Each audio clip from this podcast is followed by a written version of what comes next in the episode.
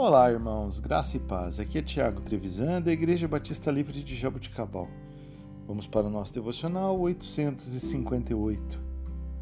Texto de hoje, Isaías, capítulo 39, versículos 1 a 7. Naquela época, Merodach Baladã, filho de Baladã, rei da Babilônia, enviou a Ezequias cartas e um presente porque soubera de sua doença e de sua recuperação. Ezequias recebeu com alegria os enviados e mostrou-lhes o que haviam em seus depósitos, como prata, ouro, especiarias, óleo fino, todo o seu arsenal e tudo o que se encontrava em seus tesouros. Não houve nada em seu palácio ou em todo o seu reino que Ezequias não lhes mostrasse. Então, o profeta Isaías foi ao rei Ezequias e perguntou: O que aqueles homens disseram e de onde eles vieram? De uma terra bem distante, Ezequias respondeu. Eles vieram da Babilônia visitar-me.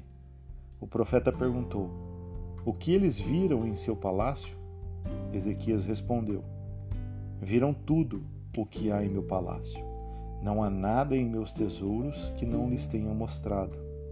Então, Isaías lhe disse: Ouça a palavra do Senhor dos Exércitos. Um dia, tudo que há em seu palácio, bem como tudo que os seus antepassados acumularam até hoje, será levado para a Babilônia. Nada ficará, diz o Senhor, e alguns dos seus próprios descendentes serão levados e se tornarão eunucos no palácio do rei da Babilônia. Queridos, nós vemos nessa passagem que o rei Ezequias agiu tolamente ao receber os babilônios e mostrar-lhes a extensão do seu tesouro. Ele não percebeu que eles seriam os próximos conquistadores de Judá.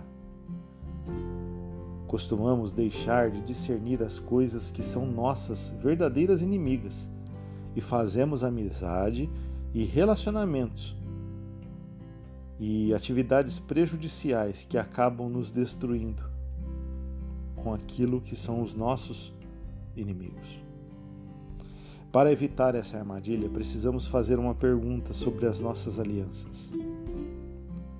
Deus aprovaria tal relacionamento, atividade, hábito ou ambiente que eu tenho frequentado, praticado ou